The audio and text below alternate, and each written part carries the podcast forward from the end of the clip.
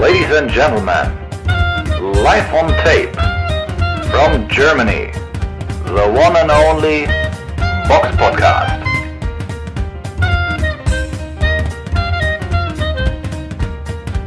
Hallo und herzlich willkommen zum Box Podcast Ausgabe 324. Es ist der 21.11.2021. Heute mit dabei der Eugen. Hallo. Ich, der Robert, seid gegrüßt. Wie immer beginnen wir mit dem Rückblick auf, Vergang auf das vergangene Wochenende. Der Box Podcast Rückblick aufs vergangene Wochenende. Fangen wir mit einer Veranstaltung an, die in äh, New South Wales in Sydney stattgefunden hat. Da kämpfte Tim Zio, der Sohn von Costa Zio, gegen Takeshi Inoue und hat ihm zwölf Runden lang keine, äh, keinerlei Chancen gelassen. Also Zio, ein Mann, mit dem wir auf jeden Fall in Zukunft rechnen müssen. Eugen, ähm, ich denke, du gehst da auch mit, dass das wahrscheinlich ein, der äh, Boxer ist, der einen berühmten Vater hat, aber der selbst auch entsprechend hohes Talent hat, oder? Ja, definitiv. Also ich finde ihn, ihn immer sehr, sehr eindrucksvoll. Ähm, und ich sehe da halt bei ihm auch kaum Limitationen. Also er ist so ein ziemlich gut und ich bin ges echt gespannt, wie es da weitergeht, weil was soll ihn stoppen? Wer soll ihn aufhalten? Ne? Also ich, ich würde ihn, glaube ich, auch sogar auch gegen die, die Charlos als Favorit sehen, vielleicht Kubanov oder so im, im Mittelgewicht oder im Superwelter wäre wär vielleicht irgendwie so, so wär, jemand, der interessant wäre als Gegner. Aber ich denke, da, es gibt doch eigentlich äh, genug Optionen noch äh, demnächst für ihn. Und schauen wir mal. Also ich, ich traue ihm Großes zu. Auch eine interessante Veranstaltung war am Freitag, den 19. November in Manchester, New Hampshire in den USA gewesen. Da war eine Veranstaltung von Eddie Hearn, die zu sehen war auf The Zone. Dort kämpften unter anderem Julio Cesar Martinez gegen McWilliams Arroyo. Dieser Kampf wurde mit einem No-Contest abgebrochen, weil durch, ein, durch eine Kopfnuss äh, Arroyo nicht mehr in der Lage war, ähm, weiterzukämpfen. Aber interessant war auch, beide waren jeweils in der ersten Runde unten und Arroyo auch in der zweiten Runde. Aber ja, hoffentlich wird der Kampf wiederholt. Ein anderer großer Kampf auf der Karte war Demetrius Andrade gegen Jason Quigley. Dieser Kampf war nach einem TKO in der zweiten Runde schon vorbei und Andrade hat seinen WBO-Titel im Mittelgewicht ver äh, verteidigt.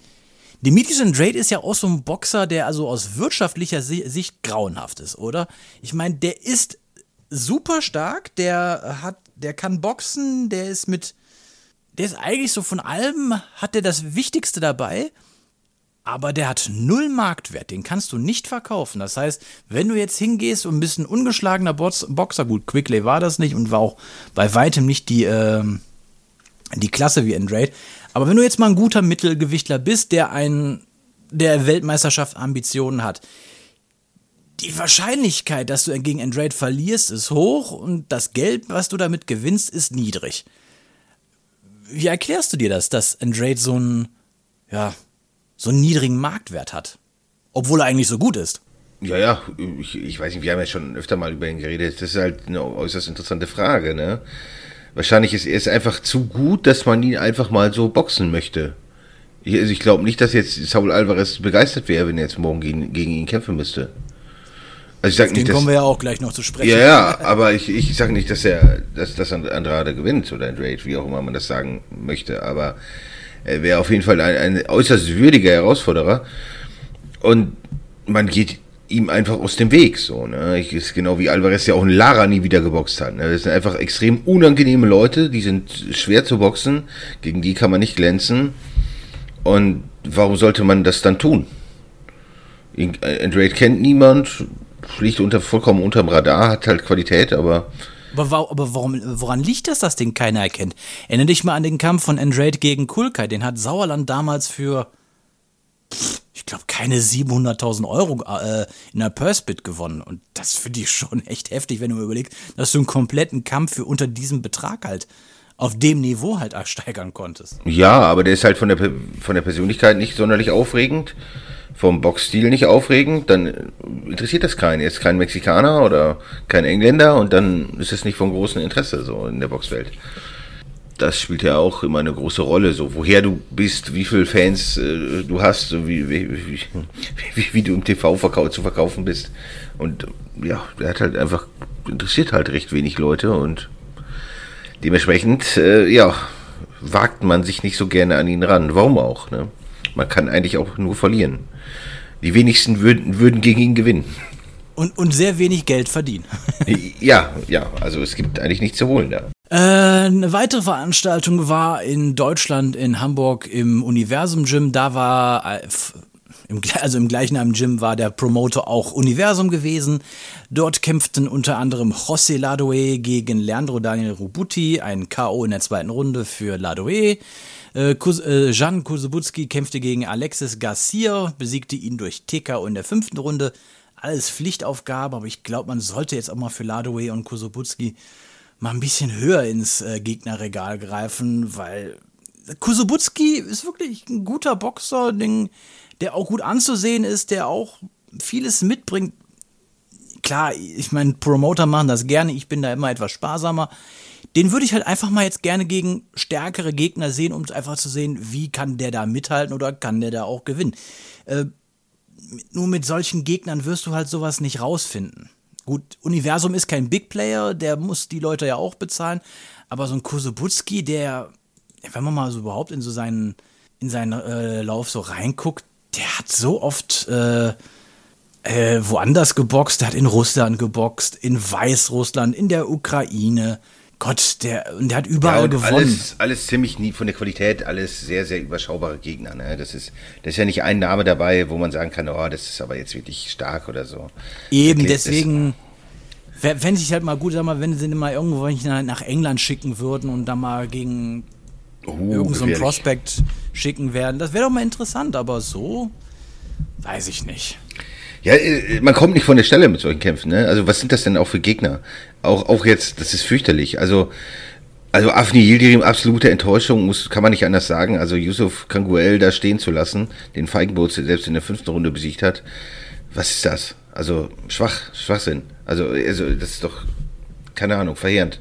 Und dann so, so Gegner für Ladoe und Kusubutski, die ja, jetzt nicht als, in allzu guter körperlicher Verfassung anscheinend waren, wenn man sich die Typen so anguckt. Ist ja auch absolut nur Journeyman-Verkloppe. Was bringt das? Was verspricht man sich davon? Ich kann mir das nicht so erklären. So. Bei der ersten Veranstaltung, die man so ausgerichtet hat, hat man ja wahrscheinlich ins zu hohe Gegnerregal gegriffen und ist da ein bisschen auf die Nase mitgefallen, aber man holt jetzt eigentlich nur noch Laufkundschaft und lässt sie verprügeln. Ich gehe natürlich auch davon aus, dass die komplette Undercard gewonnen hat. Von der Karte, ich weiß es nicht. Steht bei Boxing also nicht Bei Senat Gashi weiß ich, dass er auch gewonnen hat. Ja, ja, Den soll habe ich jetzt aber nicht gesehen. Nein, aber das ist ja auch alles, das sind ja auch alles Leute, die, sag mal so, regional vielleicht eine Rolle spielen, aber, aber äh, die sind ja, da kann man ja nicht mal vom, vom deutschen Top-Level oder so sprechen. Das ist ja alles, alles äußerst überschaubar, so vom Skill-Level. Mhm. Und ja, da oben, also das ist, das sind halt halt so Kämpfe, die die Welt nicht braucht. Also meines Erachtens. Also ich weiß nicht, Kusubuz gegen Garcia, wer braucht sowas? Also das ist ja oder Ladoe gegen eine Rubuti. Also ja. Also bitte. Die können mehr, aber die sollen auch halt mal mehr zeigen können. Aber, ne? Du weißt, was ich meine. Gut, ähm, die größte Veranstaltung dieses Wochenendes, ich glaube, da können wir ein Ausrufezeichen hintersetzen. Die äh, fand statt in Las Vegas äh, im Mandalay Bay Resort und da kämpften niemand Geringeres als Terence Crawford gegen Sean Porter. Ein Fünf-Sterne-Kampf bei äh, Boxrec. Und ich würde fast schon hingehen, das müsste eigentlich ein 5,5 Sterne Kampf sein, weil dass mal so zwei Gegner dieser Klasse aufeinandertreffen, hast du in den letzten Jahren schon sehr selten gehabt, finde ich, oder? Ja, äußerst selten. Also gefühlt war das natürlich vor 10 Jahren, 15 Jahren, ich weiß nicht im Wochentakt, aber so im Monatstakt waren solche Kämpfe. Und das äh, ja, vermisse ich so ein bisschen am heutigen Boxen, dass natürlich die hochklassigen Leute selten aufeinandertreffen. Aber da war das der Fall bei dem Kampf und der Kampf hat halt auch äußerst, äußerst viel Spaß gemacht. Ja. Also, da war ja wirklich eigentlich bis zum Ende war eigentlich jede Runde irgendwie so ein bisschen eng. Und Porter hat sehr geglänzt, finde ich. Ja, sehr geglänzt. Ja, hat, hatte so auch hier und da Möglichkeiten, die er vielleicht hätte noch besser, konsequenter ausspielen müssen. Er hat ja durchaus hin und wieder richtig schöne Hände drin, wo Crawford so signalisiert hätte, das war nichts, also das tat nicht weh und so. Aber gerade die Hände taten anscheinend doch weh, Und danach hat er so ein bisschen immer sich so ein bisschen zurückgenommen. Ich weiß nicht, ob wenn er da ein bisschen mehr Druck gemacht hätte, ob da vielleicht nicht auch was möglich gewesen wäre gegen Crawford. Aber so hinten raus, äh, im Grunde schon ab der Mitte, sah man natürlich in Porters Gesicht schon ordentlich Schwellungen. Also der wirkte schon auf jeden Fall ordentlich, ordentlich mitgenommen. Und am Ende, also als Porter dann zweimal in der zehnten unten war, hat der Vater von Porter ja abgebrochen, was ich auch echt korrekt fand und angemessen, weil ich glaube nicht, dass er in diesem Kampf noch hätte irgendwas gerissen, außer noch mehr Hände genommen, die nicht gesund waren, wären. Von daher kann ich das absolut nachvollziehen. Er stand auch nicht mehr so gut auf. Man, man es schlug so auf den Boden, man sah ihm so seine Verzweiflung irgendwie so ein bisschen an und ich glaube, das war schon, schon richtig, das dann ihn rauszunehmen, auch wenn es nach Punkten durchaus eng war. Oder wie siehst du das?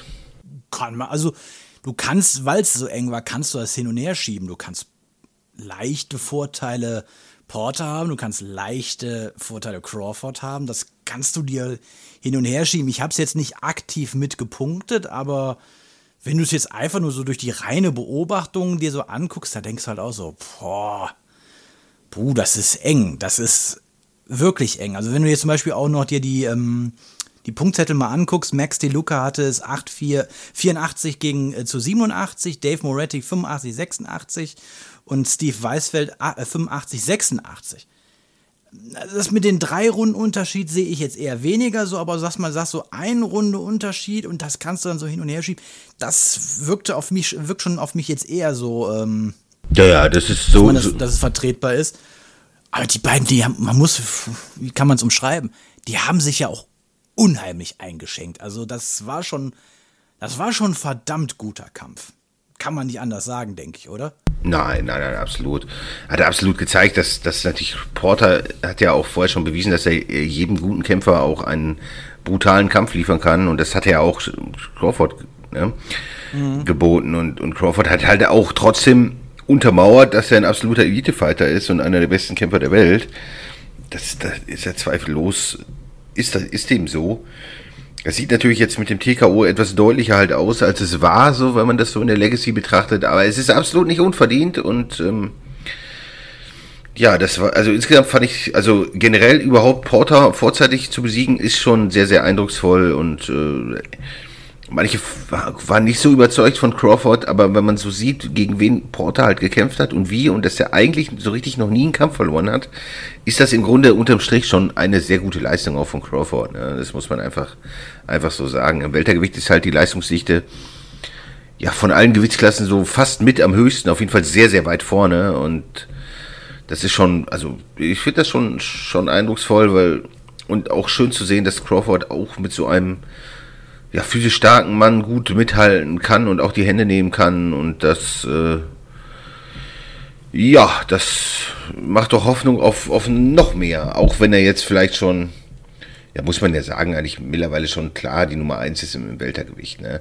Auch mhm. wenn sicherlich Errol Spence demnächst ja, ein auf jeden Fall äußerst würdiger Herausforderer wäre. Also das wäre natürlich auch nochmal ein Kampf, Spence ist halt körperlich noch mal stärker und das, das, also den Kampf würde ich mir doch schon sehr wünschen, um da dann auch zu sehen, wer denn wirklich die Nummer 1 ist im, im Weltergewicht, denn chancenlos ist Errol Spence sicher nicht gegen Crawford. Nee, auf jeden Fall nicht, aber um vielleicht nochmal jetzt auf, auf Porter zurückzukommen, ich glaube, es hat auch jetzt einfach mal auch einen Porter gebraucht, damit Crawford auch nochmal unterstreichen könnte, warum er auch, wie du ja schon gesagt hast, ein Pound-for-Pound-Kandidat ist, der ähm, auch eine entsprechende Legacy hat, äh, der ihm jetzt auch wirklich nochmal sehr, sehr, sehr, sehr, sehr viel abverlangt hat. Ich habe mir jetzt, wie gesagt, nur den Kampf angeguckt. Ähm, ich habe jetzt aber eben auch noch gelesen, dass Porter jetzt auch nach diesem Kampf seinen äh, Rücktritt angekündigt hat. Was ich ein bisschen schade finde, weil prinzipiell, guckt mal, habe ich mir eigentlich schon ganz gern angeguckt. Ähm, aber ja, gut, wer weiß. Er ist jetzt 34. Ähm, oder? Müsste, jetzt, ja. Ja, so um den Dreh, Mitte Dreh. Da, ich würde mal sagen, zwei, drei Kämpfe hätte der noch im, zwar im, im Tank, vor allem mit der Leistung, aber gut, äh, wer weiß. Ich meine, zu spät, um nochmal zurückzukommen, ist es definitiv noch nicht, finde ich. Naja. Ja, aber tendenziell immer, würde ich auch immer, immer lieber einen Tick früher aufhören als zu spät, weil es geht doch schon auf die Gesundheit und gerade solche Kämpfe sind natürlich jetzt nicht unbedingt gerade ja, karriereverlängernd und gesundheitsförderlich. Also das ist schon ziemlich hart auch. Ne? Mhm. Also ich kann das verstehen, wenn er zurücktritt. Ich meine, wenn er die, seine Schäfchen im Trocken hat und damit gut umgehen kann, warum nicht? Aber gut, wie gesagt, noch ist es nicht zu spät. Es ist noch nicht zu spät, um rechtzeitig aufzuhören. Einigen wir uns da drauf. Gut, dann kommen wir zur Vorschau. Die Box Podcast Vorschau auf kommende Kämpfe. Und da haben wir so zwei, drei Veranstaltungen, also überhaupt jetzt bis auf einen Kampf findet jetzt nichts Großes äh, am kommenden Wochenende statt. Ähm, da wäre einmal eine Veranstaltung am Freitag, den 26. November in Berlin. Da veranstaltet Argon wieder äh, in ihrem Sportpark eine Veranstaltung, wahrscheinlich zu sehen auf dem äh, stallinternen Online-Stream. Unter anderem kämpfen dort Vincenzo Guttieri gegen Billy Facundo Godoy, äh, Yama Saidi oder Jama Saidi gegen Fur El Masudi, William Skull gegen Deneb Diaz. Alles jetzt Gegner der Heimboxer, wo ich sagen muss, die sagen mir so überhaupt nichts. Nein, alles, alles im Grunde, wenn man es runterbricht, ich will nicht sagen Laufkundschaft, aber da, da, das ist auch eine Veranstaltung. Da werden wahrscheinlich ein paar Boxerpunkte hin und her geschoben, aber wenn da jetzt nicht alle Heimboxer gewinnen, das, das wäre dann das schon quasi, quasi schon sensationell. Ne? Mm. Wir werden ja sehen, was Monat, äh, nächstes Wochenende die Foren so hergeben. auch eine interessante, was heißt interessante Veranstaltung, aber mal wenigstens kurz erwähnen, ist eine Veranstaltung am Freitag, den 26. November im Motospace Dubai Investment Park in Dubai. Dort kämpfen im Superleichtgewicht O'Hara Davis gegen Ismail Boros um den vakanten WBA Gold-Titel im Superleichtgewicht. Ähm, dieser Titel ist bisher einmal ausgeboxt worden, vor zwei Jahren. Davor gab es ihn nicht. Also ein Titel mit auch sehr, sehr großer Tradition. Ja, gerade diese Goldtitel, ne, die sind unglaublich wertvoll. Wer kennt sie nicht? Die großen Gold-Weltmeisterschaften und so. Mhm. Und auf der Undercard kämpfen unter anderem, und eigentlich auch nur deswegen erwähnen wir das gerade, zwei bekannte Namen. Einmal im Leicht-Schwergewicht, äh, ach, Leicht-Schwergewicht, Leicht-Schwergewicht, Halbschwergewicht, so. Halbschwergewicht, Rocky Fielding gegen Emmanuel Danzo, auch ein Boxer, der mir so gerade gar nichts sagt und im Cruisergewicht aufgestiegen Badu Jack gegen Samuel Crost. Beides Ein-Sterne-Kämpfe, beides ist äh, zu vermuten, dass es Siege für die Boxer, äh, die genannten Boxer sein werden. Wer hätte das gedacht? Also da, also niemals, also, also das ist ja auch im Grunde Quatsch. Also, ja, also irgendwelche Aufbaukämpfe, gut, kann man machen. Vielleicht zahlt irgendein Scheich da ein paar Euro für, sollen sie machen, aber ist jetzt auch kein Event, was jetzt irgendwie die Welt wirklich braucht. Ne? Eben. Wir haben nur mal erwähnt, zwei bekannte Boxer, die man so aus Deutsch, äh, auch in Deutschland kennt. Mal eben erwähnt. So, das war. Oh, apropos Boxer, die man in Deutschland kennt. Wer erinnert sich noch an Kubrat Pulev? Kubrat Pulev boxt nämlich am kommenden Wochenende, am Samstag, den 27. November, im Globe Live Field in Arlington, Texas. Da ist eine Veranstaltung von Ryan Kavanagh für, also von Triller aber übertragen wird in den USA auf Fight, also F-I-T-E. Und er kämpft dort gegen den ehemaligen MMA, ich glaube, er war sogar Weltmeister, oder? Oder war, oder? Was? Was? Was? Ich weiß nicht, dass ich bin in den anderen, aber der ist auf jeden Fall, äh, glaube ich, eine MMA-Legende, auf jeden Fall, Frank Mir, okay. äh. Frank Mir, äh, genau. Und die kämpfen aber, soweit ich weiß, nicht einen richtigen Boxkampf, sondern das ist irgendwie so ein, so ein Gemisch aus Boxen und MMA. Weiß der Geier was? Ähm, naja, Gott, Pulev geht jetzt auf die 40 zu oder er ist schon 40. Der nimmt jetzt noch den ein oder anderen Dollar mit und mehr in meinen Augen ist das eigentlich nicht. Nee, mir ist das auch überhaupt nicht. Also das ist einfach nur irgendwie Geldverdienerei. Ja, sollen sie machen. Frank Mir hat ja zuletzt gegen Steve Cunningham verloren, ziemlich eindeutig. Und ja, auf der anderen Karte vielleicht noch äh, erwähnenswert Brian Vera, der mittlerweile im Light Heavyweight kämpft. Der ist ja auch bekannt durch diese Fernsehshow, der The Contender damals.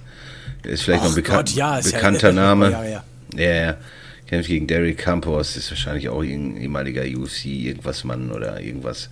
Oder irgendein Promi, weiß der Geier was. Und äh, ähnlich gestaltet sind anscheinend auch die anderen Kämpfe. Kann man sich angucken, muss man nicht angucken. Ja, es ist halt, ja, Sollen sie machen, sollen sie alle ein bisschen Geld verdienen, sei, sei ihnen gegönnt. Aber ob das so sportlich so, so interessant ist, wie die nächste Veranstaltung, weiß ich dann doch auch nicht. Na gut, wir haben zwei Veranstaltungen. Fangen wir vielleicht mal mit der leichteren davon an, die am 27. November in Las Vegas im Park Theater stattfindet. Dort ist eine Veranstaltung vom Tom Brown und TGB Promotions. Äh, übertragen wird sie in den USA auf Showtime und da kämpfen im Super Bantam Brandon Figuera gegen Stephen Fulton und im WBC und WBO World Super Bantam Titel.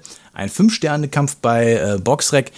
Denkst du, dieser Kampf äh, verspricht das, was äh, Crawford gegen Porter versprochen hat? Oh, gute Frage. Einfach abwarten, ne? Aber das ist, das ist auch Gewichtsklassen, in denen ich auch jetzt nicht unbedingt ultra zu Hause bin. Ne? Es sind natürlich ist eine nette Ansetzung. Mal gucken, könnte recht, recht spannend werden. Beide umgeschlagen. Mhm. Könnte durchaus für Erheiterung sorgen, ebenfalls wie auf der Undercard Reese Alim gegen Eduardo Betz. Ja, kann man sich auch angucken. Gary Russell, Antonio gegen TBA. Ja, ist ein drei Sterne. Ist ein Drei-Sterne-Kampf gegen TBA, was ich sehr erstaunlich finde. Aber gut, ja. Der, der TBA ist jetzt lang genug dabei. Er hat genug äh, Punkte gesammelt. Entsprechend geht es natürlich auch hoch. Ja, sicher. Mal gucken, ob der diesmal antritt, der TBA. In seiner 100-jährigen Geschichte ist er ungeschlagen. ähm, am gleichen Tag findet aber auch noch eine schöne Veranstaltung statt von Eddie Hearn ähm, von Matchroom und zwar im Madison Square Garden in New York. Und da ist auf dieser Veranstaltung, die bei auf The Zone übertragen wird, der Hauptkampf Teofimo Lopez gegen George Cambosos Jr. Es geht um den WBA, IBF und WBO, also WBO Welt, äh, Weltmeistertitel im Leichtgewicht. Und das ist auch interessant. Zwei Kämpfer, die ungeschlagen sind. Und Teofimo Lopez ist uns ja noch sehr gut bekannt durch seinen, ja, ja was heißt, halbwegs doch überraschenden Sieg gegen Vasil Lomaschenko. Ähm, es gab ja ein paar Leute gab es ja schon, die gesagt haben, dass er Lomaschenko besiegen könnte. Ich gehörte nicht dazu. Muss aber auch dazu sagen, das Leichtgewicht ist jetzt auch nicht die äh, Gewichtsklasse, in der ich mich wirklich gut auskenne. Die verfolge ich ehrlich gesagt nur so am Rande mit. Umso größer war für mich entsprechend, natürlich vielleicht auch auf Unwissenheit, äh, der Sieg von Lopez. Aber ich glaube, auch wenn er ungeschlagen ist, ein George Cambosos Jr. ist jetzt nicht die, äh, die Klasse ein, eines Vasil Lomaschenkos. Von daher denke ich, sollte es doch schon äh, ein, ein, Sieg für Lopez werden, oder?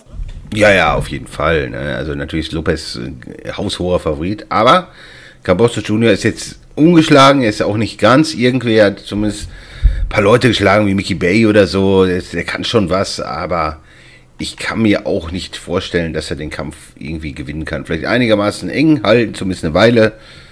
Und dann wird er irgendwann hinten raus die Segel streichen, würde ich einfach mal so vermuten. Weil Lopez ist natürlich schon auch extra klasse. Ne? Das ist ja keine Frage und sicherlich auch Pound for Pound sehr weit oben. Richtig, aber wie gesagt, Leichtgewicht ist jetzt nicht so meine Gewichtsklasse.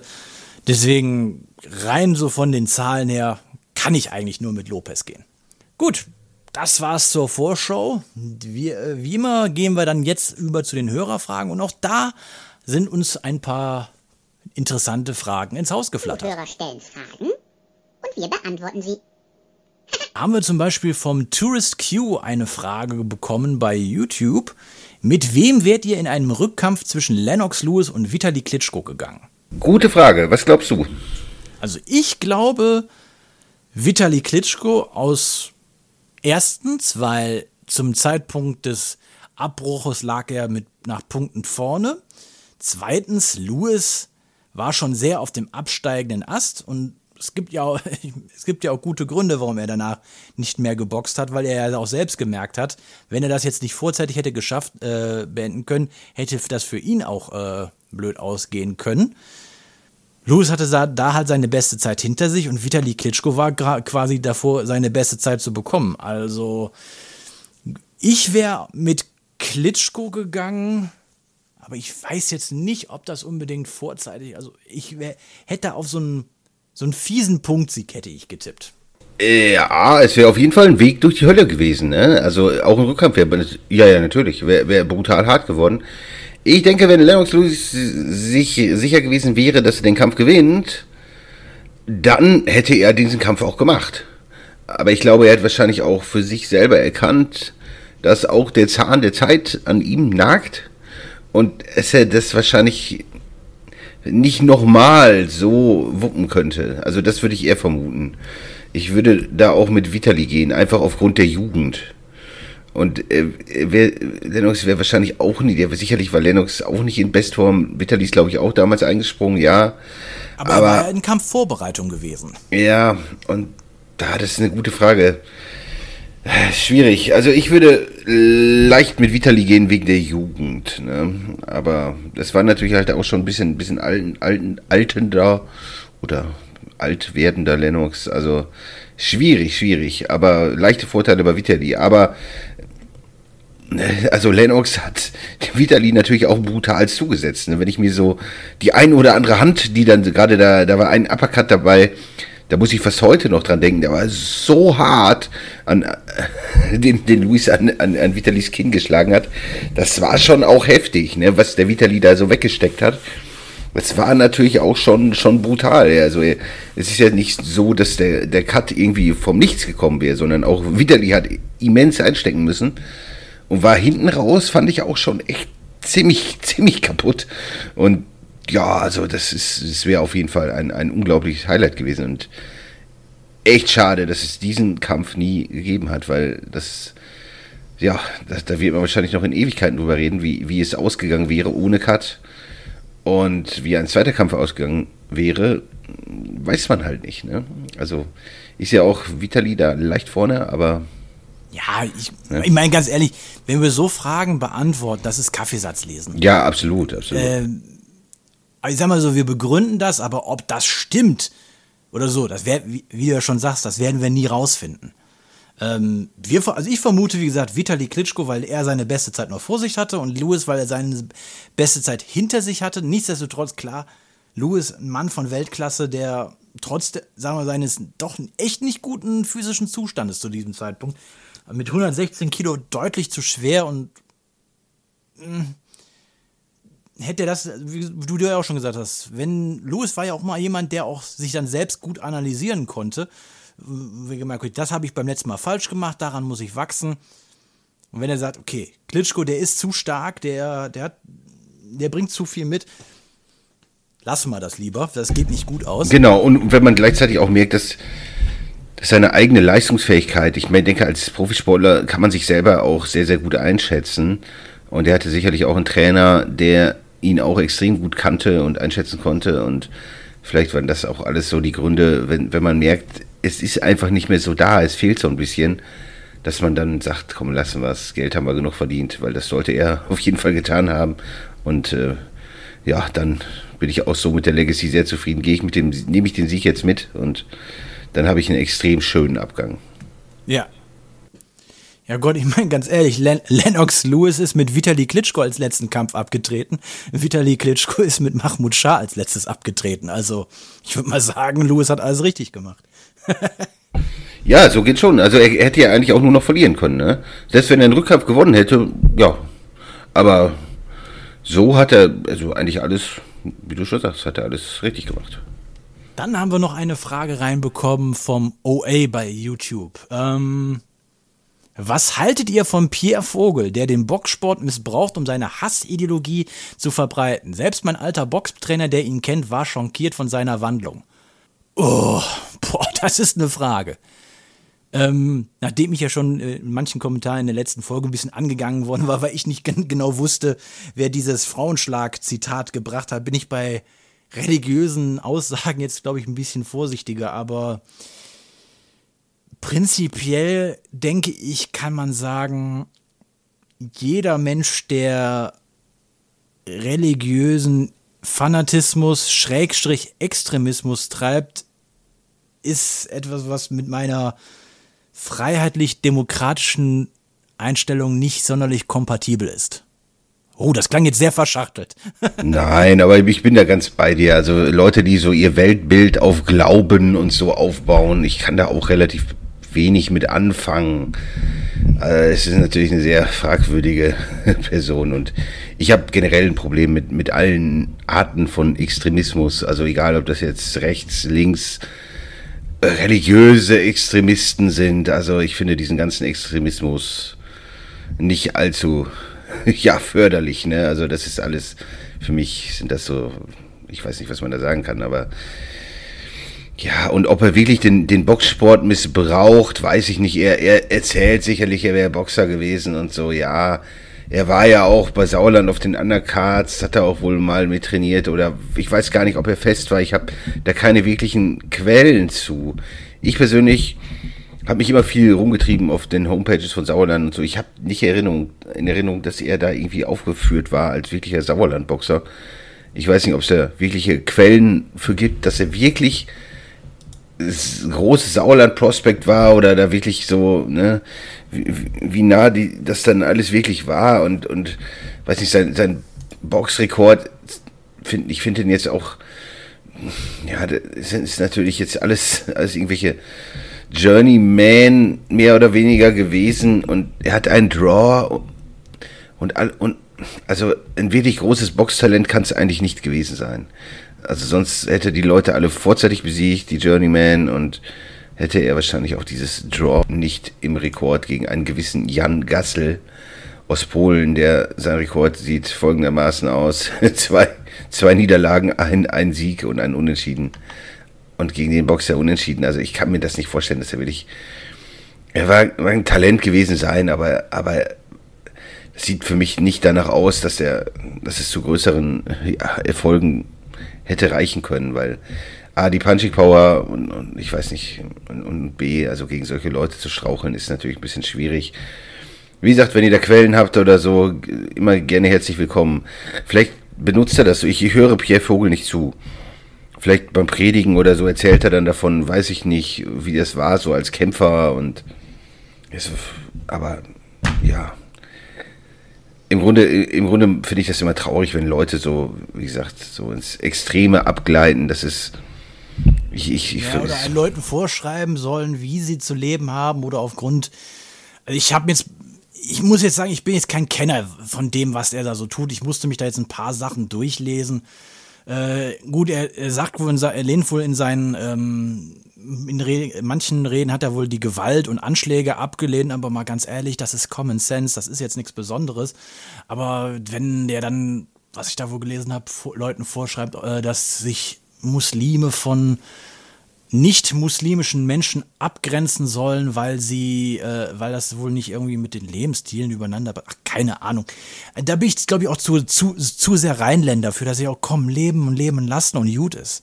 Ja, kann, kann ich nur zustimmen. Also ich kann dem nicht allzu viel abgewinnen, ne? aber manche Leute können, weiß es ich, finden Kraft im Glauben oder sowas. Manche Leute glauben auch an Globuli oder heilende Steine oder weiß der Geier was. Ja, aber das ist doch, das ist ja irgendwas. Also ich kann, ich kann, wie gesagt, ich persönlich kann dem nichts abgewinnen. Ich meide auch irgendwie so stark religiöse Menschen tendenziell. Ich, ich, ich kann das nicht nachvollziehen persönlich. Aber das ist, ist glaube ich, auch mal was dazu zu tun.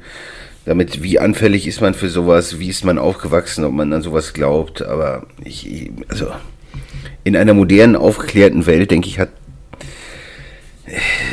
hoffe ich, dass, dass ein starker Glaube da, da nicht zu suchen. Man sieht es ja auch in allen westlichen Ländern, je aufklärter und entwickelter die sind, desto weniger spielt ja eigentlich auch eine Religion eine Rolle wirklich so. Ne? Und Länder, die extrem religiös sind, die sind meist auch nicht unbedingt die wirtschaftlich stärksten und, und erfolgreichsten, was Wissenschaft und allen möglichen Erfolgen angeht. Also ich kann das, also ich persönlich kann dem nichts abgewiesen, die, generell diesem Extremismus. Aber und wie, inwieweit er den Boxsport missbraucht, sehe ich so auch nicht er hat diese Box-Geschichte hinter sich, ja, aber dass er das jetzt so wirklich miss missbraucht, weiß ich gar nicht. Ich, also ich, wir konnten jetzt zwar die Frage nicht so wirklich direkt beantworten, Nein. aber äh, ich glaube, es wurde klar, was wir generell von äh, Hassideologie oder generellen Extremismus halten. Ich glaube, das ist auf jeden Fall klar geworden.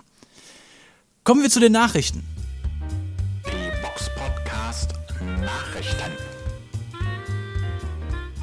So, und da denkt man, man hätte schon alles gehört und dann kriegt man, äh, die, liest man die Nachricht, dass der WBC ein, einem Weltmeisterschaft, äh, Weltmeisterschaftskampf im Cruisergewicht zwischen Saul Canelo Alvarez und Ilunga Makabu zugestimmt hat.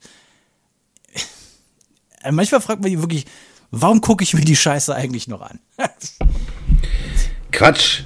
Ja, das natürlich stimmt. Die, Quatsch. Natürlich stimmt die WBC dazu, weil die da unglaublich viel Kohle durch Sanktionsgebühren einnehmen.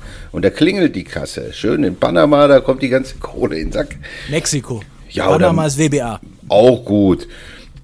Auf jeden Fall kommt Kohle rein und ja, das sollen sie machen. Ist natürlich ein Kampf. Ilunga Makabu, was soll das? Also das ist, das ist meines Erachtens das vollkommener Blödsinn, so ein Kampf.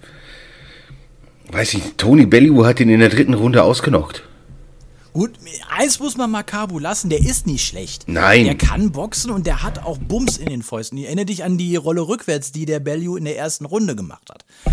Keine Frage. Bums hat der, aber der hat nicht die boxerische Klasse und auch nicht das Kinn, glaube ich, um einem Alvarez zu widerstehen, auch wenn ein Alvarez ihm eigentlich physisch unterlegen sein sollte. Interessant fände ich das. Er ist natürlich ein sehr, sehr kleiner Cruisergewichtler. Mit, Ja, mit 1,80 glaube ich, ne? Ja, 1,83 laut Boxer, aber er wiegt auf jeden Fall sehr, sehr klein. Und das ist sicherlich ein Mann, der, der hält den Gürtel, der ist sicherlich, wie soll ich sagen, von den stärkeren Leuten im Cruisergewicht ist er sicherlich so derjenige, der wahrscheinlich am maßgeschneidertsten wäre, so von, von der Körpergröße.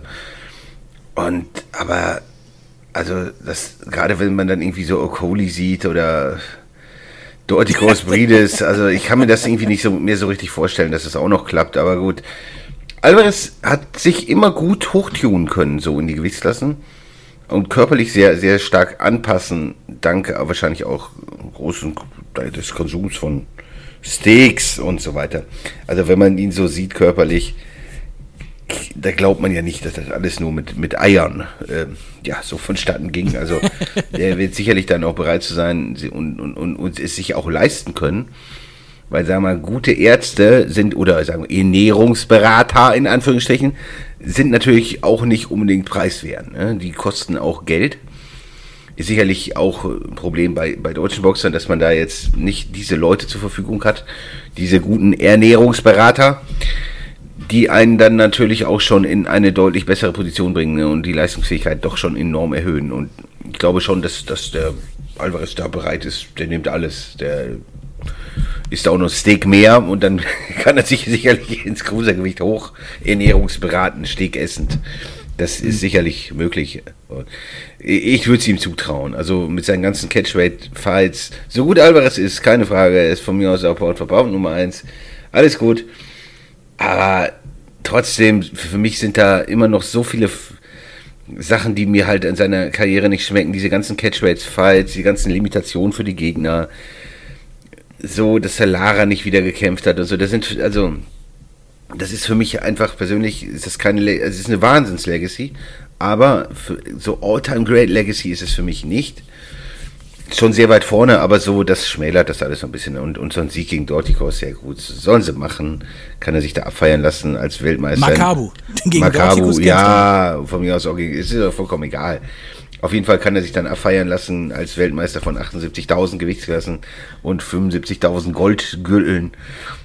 Aber in den wenigsten Gewichtsklassen hat er durch diese Limitation halt wirklich gekämpft, so gefühlt. Ne? Also, weiß ich nicht, das, das gefällt mir nicht. Der macht sich halt die Welt immer so ein bisschen, wie es ihm gefällt, gefühlt. Und, Hast ja. du gerade aus äh, dem Titellied von Pippi Langstrumpf zitiert? Ja, so in etwa. Ne? Er macht sich die Welt, wie, wie er sie ihm gefällt.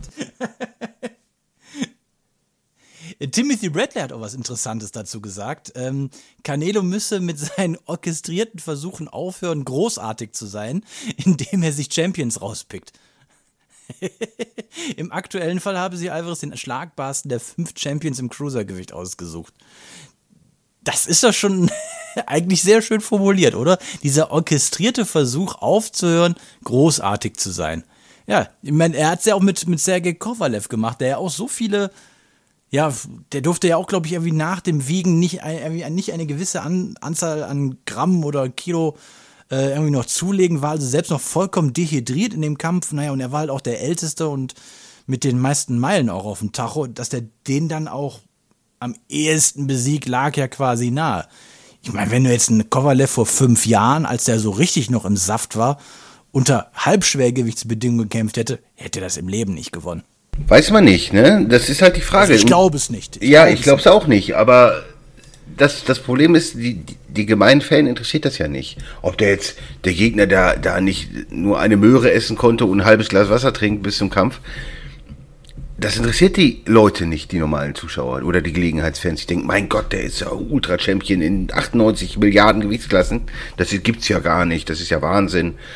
Und ja, und es ist halt sehr offensichtlich, wie gesagt, wenn man sich seinen Körper, seine körperliche Statur anguckt, äh, sein Wachstum.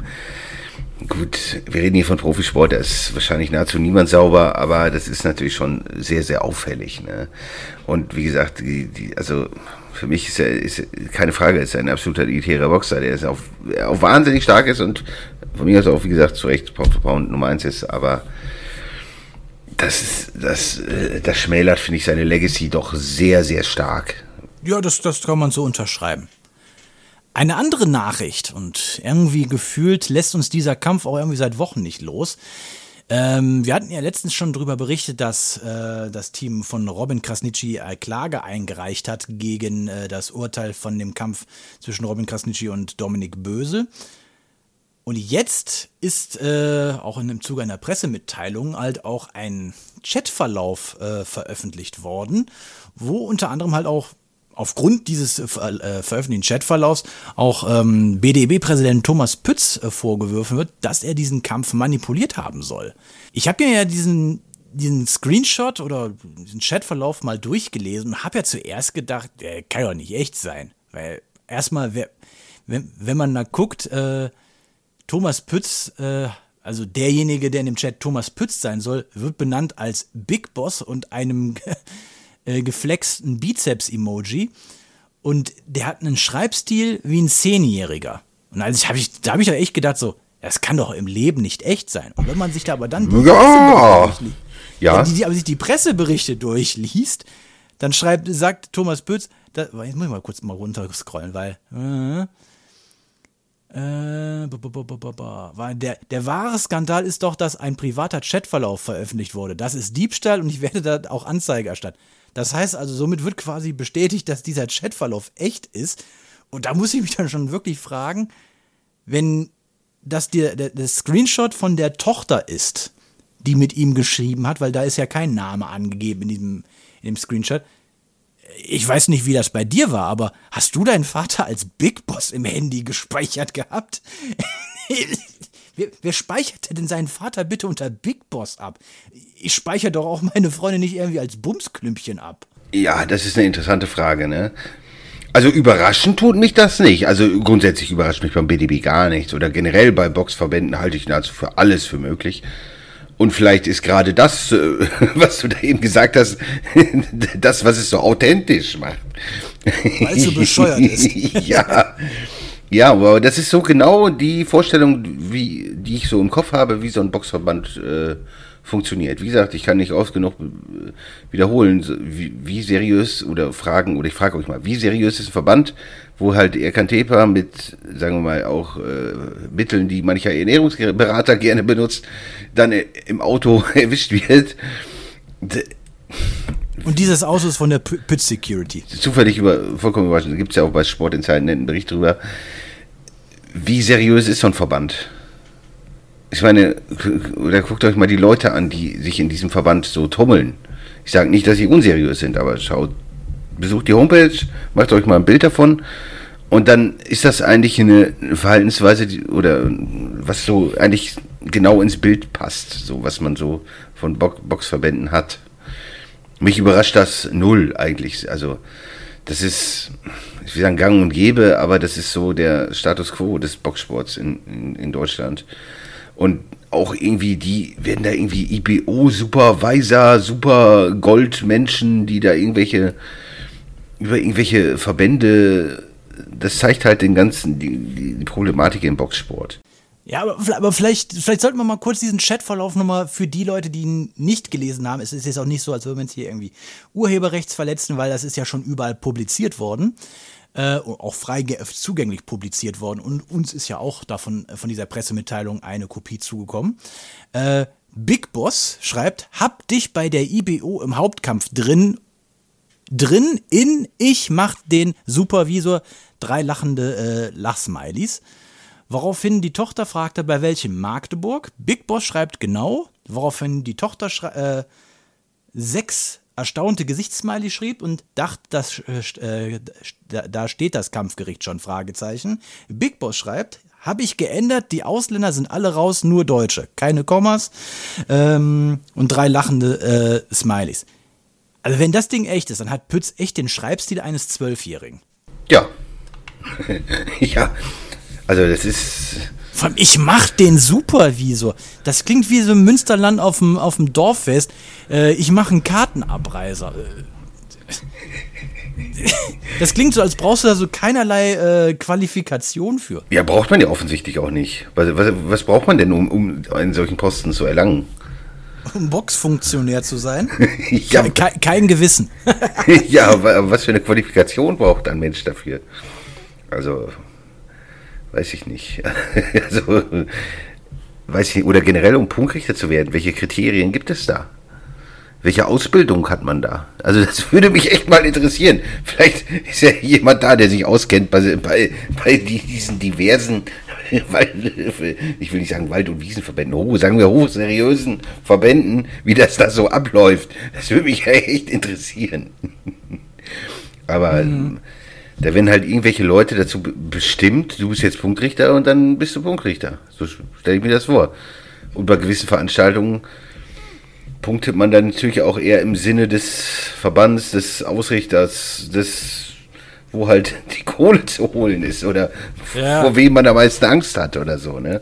Aber interessant ist ja jetzt auch, dass ist jetzt gar nicht so raus, hervorgegangen, auch in dem Interview, was wir letztens mit dem Manager von Robin Krasnitschi hat, mit Luan Dreschei, ähm, dass seit Sommer letzten Jahres Robin Krasnitschi ja schon gar nicht mehr äh, bei SES unter Vertrag stand.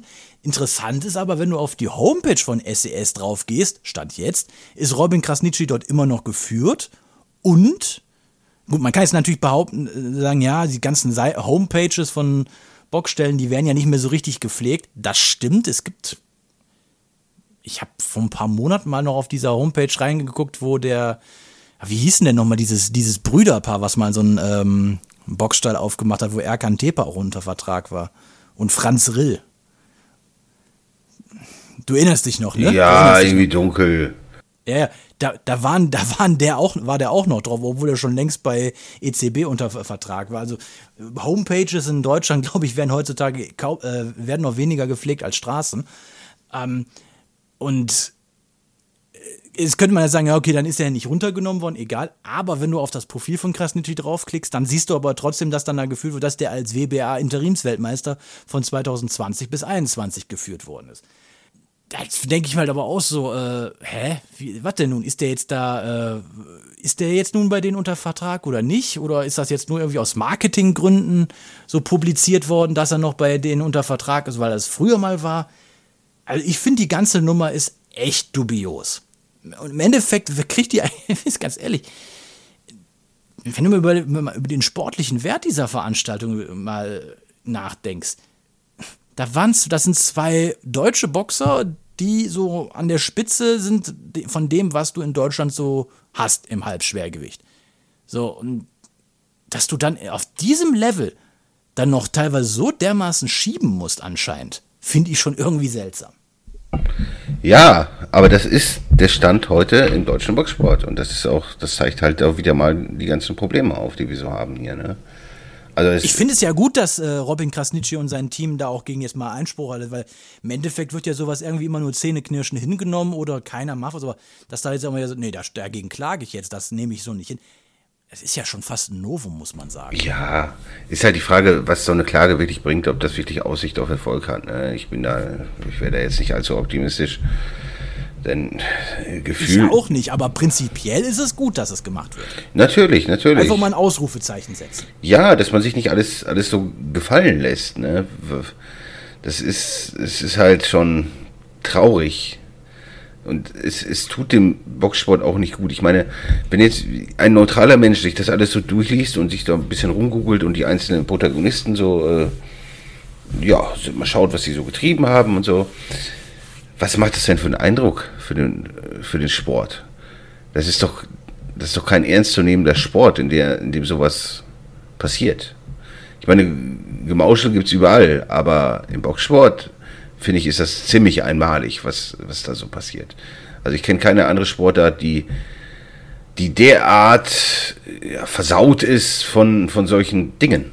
Jedenfalls nicht, was so die Ergebnisse oder die Ranglisten oder sowas äh, betrifft. Ich meine, ganz ehrlich, ähm, durch jetzt irgendwie Verschieben von irgendwelchen Punkten etc. machst du äh, Fortuna Düsseldorf auch nicht zum deutschen Meister. Nein, aber die werden wahrscheinlich von der Qualität natürlich deutlich näher dran am Champions League-Sieger oder am Weltmeister, als es manche Boxer sind. Ne? Ja, aber du, die, diese ganzen äh, Ranglisten im Boxen, da guckst, da fragst du dich ja auch teilweise, äh, wo kommen diese Boxer her? Wie, warum sind die auf einmal in den Ranglisten drin oder sowas? Erinnere dich mal an, boah, wann war das?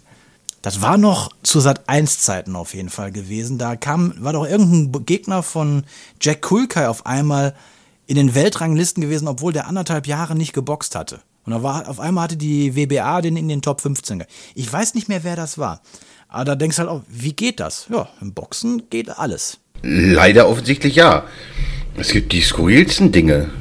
Wie gesagt, ich kann nicht oft nur noch so Petkovic gegen Sisi Salif Songkampf, guckt euch euch an, was da gemacht wurde. Oder Sina Tamizam gegen Paulo Vidos, sehr berühmtes Beispiel.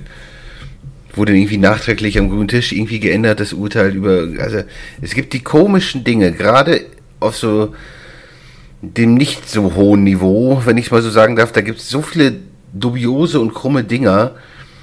Und das ist auch das Problem in der Öffentlichkeit, wenn, wenn, man sich damit da beschäftigt und sowas sieht und erkennt, wie ernst kann man diesen Sport dann nehmen? Ne? Und das ist, ist ein Riesenproblem für den Sport, finde ich. Definitiv, definitiv. Aber ich bin mal also ich, ich gebe auch so, ich glaube, habe jetzt nicht so die höchste, äh, die große Hoffnung, dass da jetzt wirklich was äh, passiert. Aber wenn das jetzt alles so echt ist, was äh, da gezeigt worden ist, auch mit diesem äh, Gafferlauf, ich habe ja schon irgendwie die Hoffnung, dass das in irgendeiner Form Konsequenzen hat. Auch wenn ich nicht dran glaube. Aber ich hoffe es. Man kann es im Grunde nur hoffen, ne? dass, dass es irgendwas nach sich zieht. Aber das ist dann wahrscheinlich so, dass eine ähnlich gelagerte Mensch das dann im Zweifel übernehmen würde. Nur wer soll ihn absetzen, den Pütz? Also, weiß ich nicht. Ist irgendwer in der Lage, den abzusetzen? Keine Ahnung. Das ist alles. Ja, schwierig. Schwierig. Wer sollte es tun? Deswegen, Aber tragbar ist, ist der ist, ist das also das, das geht eigentlich gar nicht. Jemand, der sich irgendwie jemand, der irgendwie seriös wirken möchte oder so, da, da kann man doch sowas nicht bringen. Also das ist doch ja, das ist doch das Letzte. das ist richtig. Naja, komm. Bevor wir uns jetzt wieder irgendwie äh, so ein Downer äh, uns zusammenreden, beenden wir die Folge, wünschen den äh, Hörern noch eine schöne Woche und wir hören uns dann beim nächsten Mal wieder. Wenn ihr wieder irgendwelche Fragen habt, schreibt sie uns in die Kommentare. Bis dahin, macht's gut. Tschüss. Servus. The one and only Box Podcast. New episodes every week. Follow us on Facebook, Instagram, YouTube, iTunes Music and Spotify. Box Podcast Boxpodcast.de